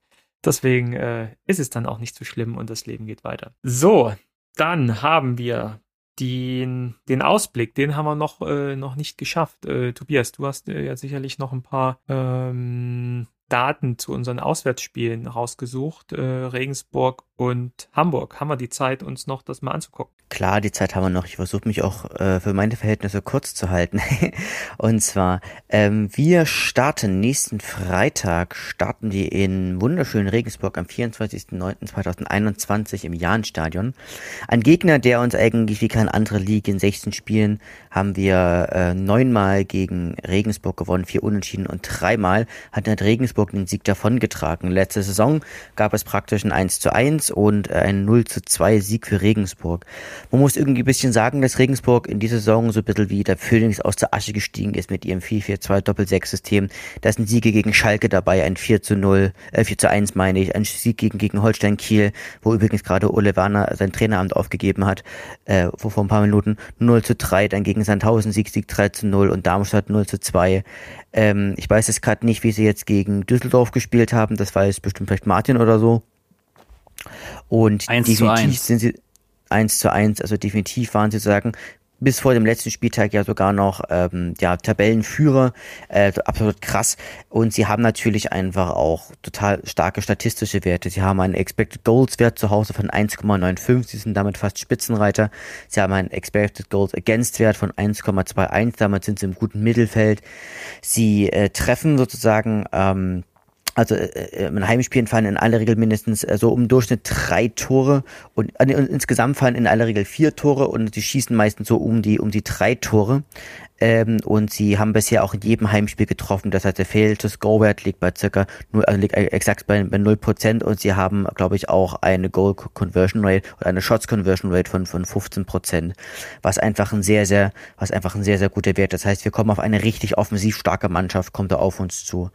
Und die Vater des Erfolges sind äh, neben Breitkreuz natürlich auch Benedikt Gimber, äh, Max Beruschkow und äh, Sape Singh. Und ich hoffe, ich habe die jetzt richtig ausgesprochen. Und ähm, gerade bei Benedikt Gimber, das ist natürlich ein absolut führungsstarker Spieler, der natürlich mit einer enorm körperlichen Stärke, mit einem hohen defensiven Bewusstsein und einem hohen Maß auch an Aggressivität natürlich auch das Spiel im Mittelfeld natürlich auch an sich reißen kann, gerade im defensiven Mittelfeld. Hat die Saison schon zweimal getroffen und eine Vorlage gegeben und ist natürlich auch Kapitän. Weiner ist natürlich Serpi Singh, ist auch, auch so ein, auch so ein Man to watch, ist aus meiner Sicht eher äh, bis Neuseeländer und ist auch so eher einer, der so für einen schwächeren Erstligisten oder Mittel, also Mittelklasse Erstligisten in Frage kommt. Der ist einfach enorm schnell. Das ist, er hat eine hohe Beweglichkeit, eine sehr hohe Balance. Das heißt, er ist schwer aus dem Tritt zu bringen. Er ist ein sehr guter Distanzschütze, kann auch das Spiel machen und ist darüber hinaus noch ein ziemlich guter äh, Tempo-Dribbler. Und das ist, glaube ich, auch so einer, den haben sie sich, glaube ich, von Bayern 2 ausgeliehen.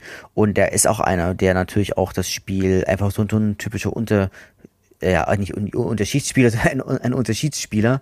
Und ich glaube, insgesamt haben die einfach eine richtig, richtig starke Mannschaft zusammen und äh, glaube ich, werden auch die Saison noch eine richtig starke Rolle spielen. Also ich denke, wenn wir in Regensburg mit einem Unentschieden nach Hause gehen können, haben wir schon richtig viel gewonnen. Was tippst du, Martin, Regensburg? Es kommt darauf an, ob äh, David Otto spielt. Der ist aktuell verletzt. Nein.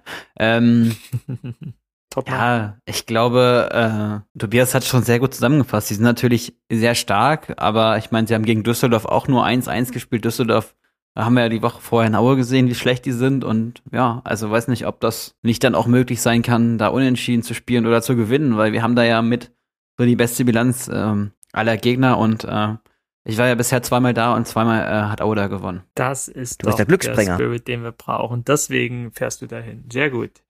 Wir hoffen auf Martin dann, ja. Also wo keiner damit rechnet, dass wir da äh, irgendwas holen, gerade auswärts, äh, ist das ja dann vielleicht auch unsere Chance, dass uns äh, auch der Gegner unterschätzt und auf die locker Schulter nimmt und wir ähm, vielleicht auch mit ein bisschen Glück mal ähm, ein, ein Tor äh, machen und dann mit Glück auch verteidigen. Äh, warum nicht? Ähm, auf der anderen Seite, wenn wir realistisch sind, ist das natürlich ein sehr, sehr schweres Auswärtsspiel, gerade in der Situation, in dem sich beide Vereine gerade befinden. Aber wir haben dann auch ein nächstes äh, Heimspiel denn wer kommt denn dann zu uns ins Erzgebirge, Tobias? Na, Hamburg meine Perle kommt am 1.10. Und das ist tatsächlich auch das erste Mal, dass ich äh, den HSV als Gegner vom, von Erzgebirge Aue sehe. Es ist bisher immer was, was dazwischen gekommen.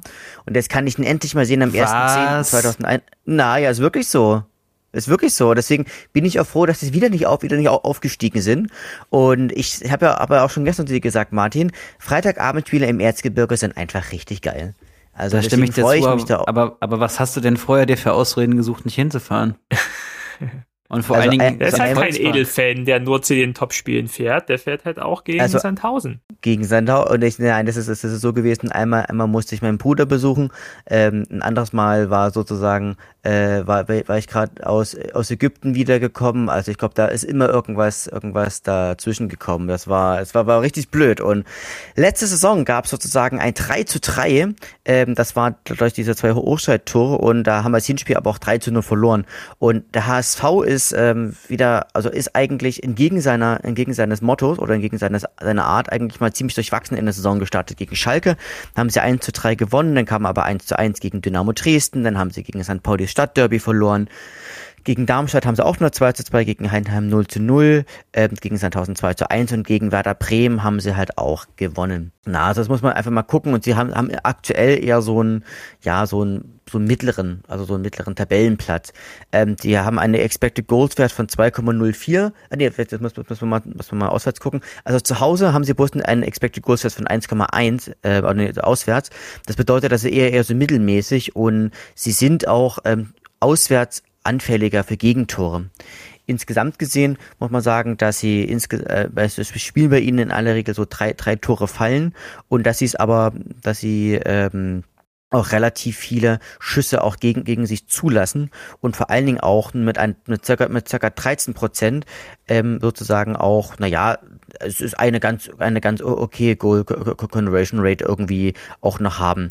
Also ins, insgesamt glaube ich, das ist eine Mannschaft, ähm, die auch wieder einen mega Umbruch hinter sich hat. Also sie haben natürlich mit Mario Glatzel, wie sie sich einen, sich einen Top-Mann geholt, mit Jonas Meffert sich einen, sich einen Top-Mann geholt, mit Sebastian Schonlauer als einen Innenverteidiger, haben aber halt auch Leute abgegeben wie Amadou Onana, äh, Jeremy Dutschak oder, oder Rick von Trongelen oder Simon Terotte. Also ist natürlich wieder mal so ein ganz, ganz großer Philosophiewechsel äh, beim HSV. Ich denke, Stabilität im HSV, das sind so zwei Wörter oder zwei Wortgruppen, die sich einfach kategorisch ausschließen. Und ähm, ja, insgesamt gesehen ist, ähm, ist, ist so ein Man to Watch, ist Bakary Yatta. Also ein, allgemein ein total spannender Spieler, den sie ja eigentlich ähm, praktisch aus dem Nichts, also aus dem fußballerischen Nichts geholt haben. Ich habe selten so einen schnellen Spieler in der in der zweiten Liga gesehen, was ja echt ähm, erstaunlich ist, weil Bakary Yatta, ich weiß nicht, ob ich, ob ich das richtig sehe, der kommt mir immer immer total wuchtig vor im Fernsehen. Ich weiß nicht, ob ihr den schon mal live gesehen habt aber der ist einfach ungemein schnell. Also der beschleunigt schnell und hat eine hohe Spitzen, Spitzengeschwindigkeit und ist deswegen einfach auch ähm, in den Rechtsaußen und Linksaußen einfach immer brandgefährlich, weil der auch so eine enorme Schusskraft hat und einfach ja gefühlt irgendwo halt auch eine, eine Pferdelunge kombiniert mit einem richtig starken Stellungsspiel. Und er ist darüber hinaus entgegen, ähm, also also es ist darüber hinaus im Gegensatz zu vielen anderen Spielern vom HSV auch relativ, relativ zuverlässig. Also das ist, das ist so einer, der sicherlich gerade unter einen relativ schwachen Außenverteidigern viele Probleme machen kann. Martin gegen den HSV gewinnen wir, oder? Ja, vor allen Dingen haben wir auch eine gute Bilanz gegen die, ne? Drei Heimspiele genau. und äh, vier Punkte. Also, und ich fahre nicht hin, also gewinnen wir natürlich, klar. Also ich hatte das Spiel, glaube ich, gegen Sandhausen gesehen, wo es ja, glaube ich, auch mit recht viel Glück dann irgendwie noch recht kurz vor Ende das 2-1 Grad zu machen gegen Sandhausen. Also, äh, und du hast ja auch, Tobias, die Ergebnisse dann vorgelesen. Also es ist echt auch noch so eine Achterbahn, die sie aktuell mitnehmen in dieser Zweitligasaison. Und da hoffe ich einfach, dass wenn sie ins Gebirge fahren, ins Tal fahren, ähm, sie dann auch äh, wieder meine Talsohle einnehmen und ja, wir vielleicht auch mit Glück da ein paar Punkte holen. Wir müssen, ihr habt es vorhin gesagt, äh, die die Gegner oben drüber in der Tabelle, die sind nicht weit weg, äh, aber wir brauchen jetzt halt mal ein paar Punkte. Und so dieses Thema Selbstbewusstsein und Vertrauen, äh, Erfolgserlebnis, das ist, glaube ich, jetzt so das Wichtigste. Vielleicht muss man auch so ein bisschen Richtung Teambuilding jetzt arbeiten als neuer Coach.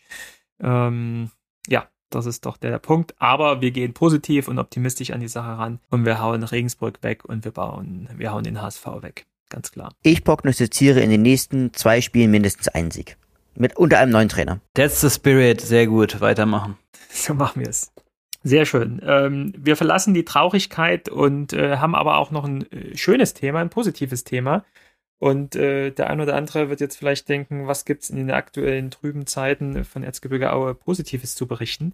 Das gibt es auf jeden Fall, nämlich wir wollen ja regelmäßig über die U17 und deren Bundesliga-Abenteuer in diesem Jahr berichten. Und ähm, da haben wir mal zusammengefasst, äh, wie es aktuell steht. Ähm, das ist ja jetzt äh, ja das erste Jahr U17 Bundesliga, was äh, Erzgebirge Aue spielt. Und ähm, ja, die Jungs haben fünf Spiele gespielt, haben schon sieben Punkte geholt. Als Neuling ähm, ist es äh, mega gut, äh, als Aufsteiger hier auf Platz acht von äh, 19 Mannschaften hineinzukommen. Ähm, das ist echt toll, was das ähm, Team um Philipp Haug hier geschafft hat. Also wenn man sich die Spiele auch anguckt, er hat schon gegen Top-Teams gespielt, äh, gegen Chemnitz, die sind, äh, ich glaube, die haben bisher alle Spiele gewonnen, auch erster. Äh, haben sie leider das erste Spiel 2-0 verloren, aber dann äh, ging schon mit dem ersten Heimspiel und ersten Heimsieg los. Gegen Jena hat man 1-0 gewonnen. Ähm, in Halle hat man äh, noch leider dann den Ausgleich bekommen, hat 2-2 auswärts gespielt hat dann wieder zu Hause gespielt und den nächsten Heimsieg geholt. Also sehr, sehr heimstark, die Jungs mit 1-0 gegen Union. Und jetzt gerade letztes Wochenende am äh, Sonntag haben die Jungs in Hannover gespielt und da leider in der Nachspielzeit unglücklich noch 2-1 verloren. Aber auch da wieder ähm, eine etablierte U17-Bundesliga-Mannschaft wirklich am Punktverlust, nah am Punktverlust gehabt. Äh, fünf Spiele, sieben Punkte, Platz 18, ähm, mega gut. Und ähm, wir haben mal äh, den Trainer Philipp Haug um ein Statement gebeten und er hat äh, dankenswerterweise ja auch zugesagt. Wir haben ihn mal gefragt, ähm, ja, wie denn aktuell äh, sein Team drauf ist, was so für ihn die aktuellen äh, Gründe sind, äh, weswegen es im, im, im Team so gut läuft und wo vielleicht auch noch so ein paar Stellschrauben sind, an denen er und das Trainerteam jetzt aktuell arbeitet. Und äh, dieses Statement hat er uns äh, mitgeschickt. Hört mal hier rein. Let's go. Ja, also wir als Trainerteam und ich denke auch, ähm, da kann ich ähm, für die Mannschaft und für die Spieler sprechen, sind natürlich schon zufrieden mit der Ausbeute, mit der Punkteausbeute aus den vier ersten Spielen, wo wir sieben Punkte holen konnten. Und gerade jetzt das Spiel am Wochenende gegen eine starke Unioner Mannschaft ähm, spielt da natürlich nochmal sehr rein, ähm, weil das wirklich eine gute Bundesligamannschaft ist, die seit Jahren schon in der Bundesliga auch eine gute Rolle spielt. Ähm, und das Spiel konnten wir gewinnen mit 1 zu 0 und demzufolge stehen wir jetzt einmal natürlich in der Tabelle mit den Punkten gut da, haben aber auch ein gutes Gefühl, dass wir sehen, okay, wir als Aufsteiger und äh, erstmaliger äh, erstmalige Bundesligamannschaft, ähm, sind auf gar keinen Fall chancenlos, können sogar auch Spiele gewinnen und auch Spiele gegen gute Mannschaften gewinnen. Somit sind wir zufrieden mit der Punktausbeute. Wir sind auch mit dem Auftreten ähm, im Großen und Ganzen recht zufrieden. Haben natürlich trotzdem ein paar Dinge, ähm, an denen wir arbeiten wollen. Aber ähm, ja, das, das passt im Großen und Ganzen auf jeden Fall, dass, dass der Saisonstart gelungen ist. Davon kann man, denke ich, schon sprechen. Ähm, Gründe, warum es so gut läuft, ähm, sind sicherlich einmal eine mannschaftliche Geschlossenheit. Das heißt, dass die Jungs es schon verstanden haben, was wir auch im Vorfeld in der Vorbereitung angesprochen haben, dass wir in dieser Liga gegen diese Mannschaften aus, auf diesem Niveau ähm, sicherlich auch auf Gegner treffen, die uns vielleicht fußballerisch in dem Moment ein Stück weit überlegen sind, ähm, was aber nicht bedeuten soll, dass wir da uns nur hinten reinstellen wollen, äh, die Bälle nach vorne schlagen wollen und hoffen, dass, dass wir Glück an dem Tag haben. Ähm, aber wir, wir müssen halt schon auch viel verteidigen. Wir müssen viel Aufwand betreiben in der Trainingswoche, dann auch am Wettkampf. Wir müssen viel laufen. Wir müssen aggressiv sein. Wir müssen diese typischen äh, Auer Grundtugenden ähm, leben, die auf den Platz bringen natürlich ähm, und verkörpern. Und das haben die Jungs jetzt speziell in den letzten drei Spielen richtig, richtig gut gemacht. Dadurch dann halt auch äh, die, die Punkte, die sieben Punkte in den letzten drei Spielen geholt. Ähm, das ist ein Grund. Ähm, und dann glaube ich, ist es trotzdem auch, auch ein Grund momentan, dass wir eine gute Chancenverwertung haben, was jetzt äh, in den letzten Jahren nicht immer so war, dass wir dort äh, extrem kalt vom Tor sind, aber wir brauchen jetzt relativ wenig Großchancen, um Tore draus zu machen. Ähm, und sind aber halt auch im Abwehrverbund. Äh, Gerade so unsere Abwehrkette, die, die macht das wirklich sehr, sehr ordentlich. Ähm, und wie gesagt, die Jungs nach vorne ähm, fahren dann immer auch ordentliche Angriffe und machen dann die Tore. So, das ähm, ist, sind, denke ich, so zwei Bausteine für den Erfolg.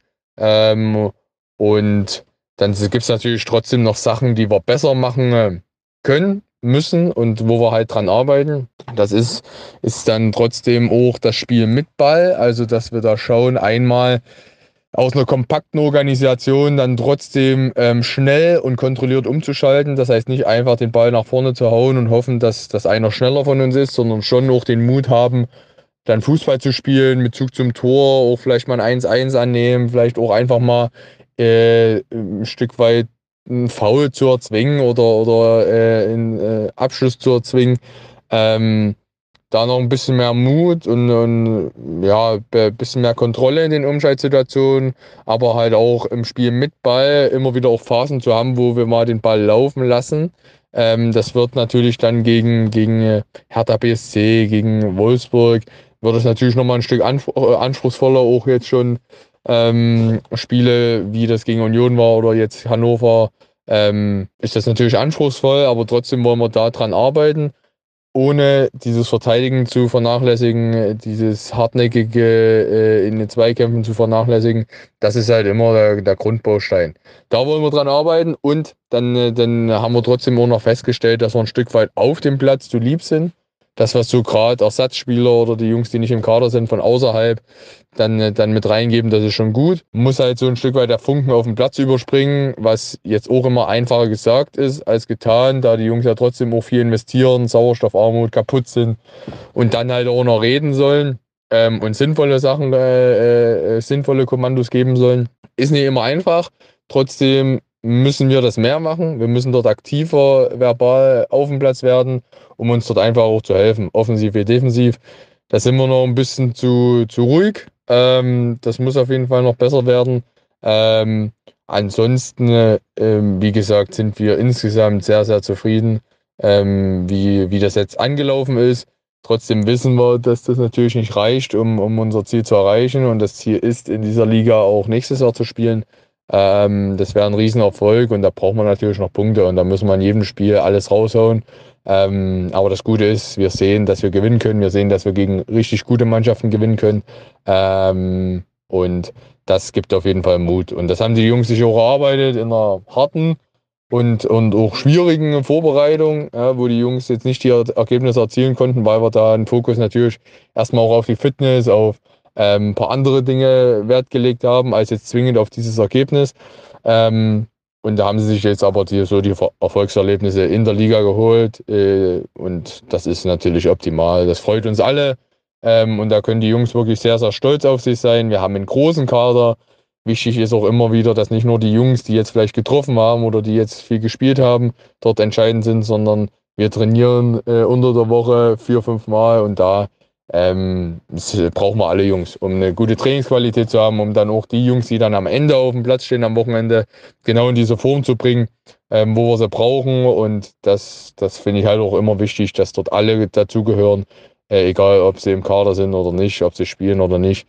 Ähm, das ist halt ganz wichtig. Und da sind wir auf einem sehr ordentlichen Weg. Ähm, das machen die Jungs wirklich gut. Da bin ich auch sehr stolz darauf, dass wir jetzt keine Stinkstiefel haben, sondern dass da alle ja, wissen, worum es geht und äh, ähm, das ordentlich umsetzen. Und das ist, denke ich, auch oder wird jetzt ganz wichtig sein, dass wir das über die ganze Saison tragen, dass, dass dieses Verständnis dafür da ist und jeder an diesem Ziel mitarbeitet.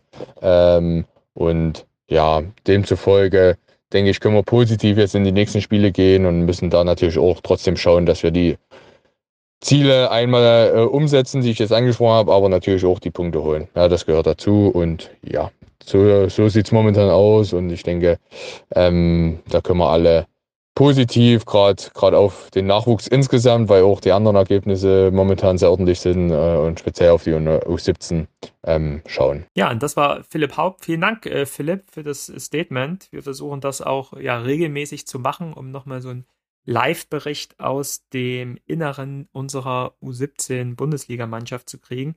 Aber ein Live-Bericht kann uns äh, auch Martin erzählen, oder? Denn du warst bei dem Heimspiel gegen Union Berlin in Aue. Genau, das war letzte Woche auf dem neuen Sport- und äh, Freizeitzentrum in Aue. Das ist relativ nah am Hauptbahnhof. Also äh, Hauptbahnhof ist ja eigentlich kein Hauptbahnhof, aber unten am Bahnhof, ja. Auf jeden Fall zehn Minuten vom Bahnhof entfernt.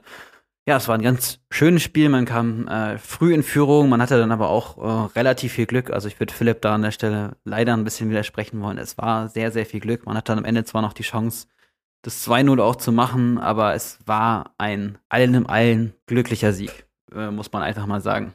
Ähm, ja, geht mal hin. Äh, es waren auch so um die 50 Zuschauer da, wenn ich mich richtig erinnere. Oder offiziell waren es 50 Zuschauer. Es gibt auch schöne Eintrittskarten. Also man kriegt eine wirklich äh, Papierkarte, es kostet 5 Euro oder 3 Euro, wenn ihr, da, wenn ihr da eine Dauerkarte habt, dann zahlt ihr nur 3 Euro. Geht mal hin, das ist cool. Und die spielen meistens äh, am Samstag ähm, um 11 oder um 13.30 glaube ich. Äh, manchmal gibt es auch Sonntagsspiele. Äh, Heimspiele waren, glaube ich, jetzt alle, aber am Samstag, ne? Auswärtsspiele waren sonntags eher. Ich ja, weiß es nicht. Auf genau. jeden Fall gibt es beide Spieltage, Samstag, Sonntag, vormittags. Genau. Und äh, das könnt ihr auch schon gleich tun in der kommenden Woche am 25. September, nämlich zum Derby gegen Dynamo Dresden. Samstag 13 Uhr, das nächste Heimspiel in der B-Union Bundesliga. Unterstützt unsere Jungs hier bei den nächsten drei Punkten. Verzichten äh, muss unser Team, unsere U17 leider auf, äh, auf die Spieler Tommy und Paul. Ähm, die haben sich leider verletzt im Spiel gegen Hannover. Gute Besserung, Tommy und Paul. Ähm, ich hoffe, ihr seid wieder bald einsatzbereit. Wir hoffen das alle und äh, ja, können das Team wieder unterstützen. Okay, und das war dann auch schon die aktuelle Sendung. Ich möchte mich bei euch bedanken, Martin und Tobias. Das, das tat richtig gut. Man hat mal wieder gemerkt, äh, äh Psychotherapie wirkt, äh, wenn man allein Gesprächstherapie wirkt. Äh, wenn man äh, Probleme hat, äh, sucht euch jemanden, mit dem ihr reden könnt, äh, drüber sprechen, tut immer gut. Und danach äh, hat man wieder so ein paar kleine Fünkchen äh, mitbekommen, wo man wieder ja die, die Hoffnung schöpft und daran glaubt. Ich tue es auf jeden Fall. Wir werden dieses Jahr nicht absteigen. Es wird eine schwere Saison. aber wir halten die Klasse. Da habt da glaube ich ganz stark dran. In diesem Sinne, habt Ich ihr hab noch, noch ein letztes Wort an die Gäste? Genau. Ich habe noch eine Sache. Ich möchte gerne äh, einen Podcast empfehlen. Und zwar war ich beim Brennpunkt Orange zu Gast. Das ist ein Podcast aus der Fanszene von Wismut Gera. Und da habe ich über den FC Erzgebirge Aue und äh, grüne Fanpolitik geredet. Und äh, könnt ihr gerne mal reinhören und mir Feedback geben. Und lasst euch nicht abschrecken vom Namen oder Wismut Gera. Das hat äh, tatsächlich, ja, ich glaube, in der Folge, äh, Martin, gar nichts mit Wismut Gera zu tun, oder? Nee, das ist schon sehr auch äh, ja, äh, im Konflikt zur Fanszene in, in Gera. Aber es geht auch um Helge Leonhardt sehr viel. Und äh, ihr gut. werdet auch Hört's erfahren, dass, dass, dass äh, Helge Leonhardt mal in Gera aktiv war. war. Genau, hört es euch an, sehr zu empfehlen. Ich habe es auch schon angehört. Äh, echt gut gemacht, Martin. Ähm, sehr spannend, sich anzuhören. Genau. Genau, Tobias? tragt den Podcast gerne weiter, tragt ihn weiter, tragt ihn, tragt ihn zu all, all euren Freunden, gebt uns super Bewertungen auf Instagram oder auf, wo man uns überall auch Bewertungen geben kann. Unsere Community wird größer und ich denke, nochmal vielen Dank auch an unsere Community, die sich halt immer über, die mit uns in Instagram in, in Verbindung tritt. Also ich finde, es ist eine enorme Bereicherung und wir haben, ich finde, wir haben eine richtig tolle Community. Das ist, da ist kein einziger dabei, der irgendwie, der irgendwie stunk macht oder so, sondern es ist eine richtig coole, sachliche Community und für euch machen wir das einfach wahnsinnig gerne. Wir sind ja hier nicht bei Facebook. So sieht's aus, Muah, genau. muah. Wo, wobei ich manchmal glaube, wenn Helge Leonhardt von Heroin spricht, dann hat er eigentlich uns gemeint. So ist es. Glück auf. In diesem. Sinne, äh, bleibt gesund, äh, geht wählen äh, und äh, wir hören uns dann in ja, zwei bis drei Wochen wieder. Bis dahin, wir holen ein paar Punkte, alles wird gut. Macht's gut. Ciao. Ciao.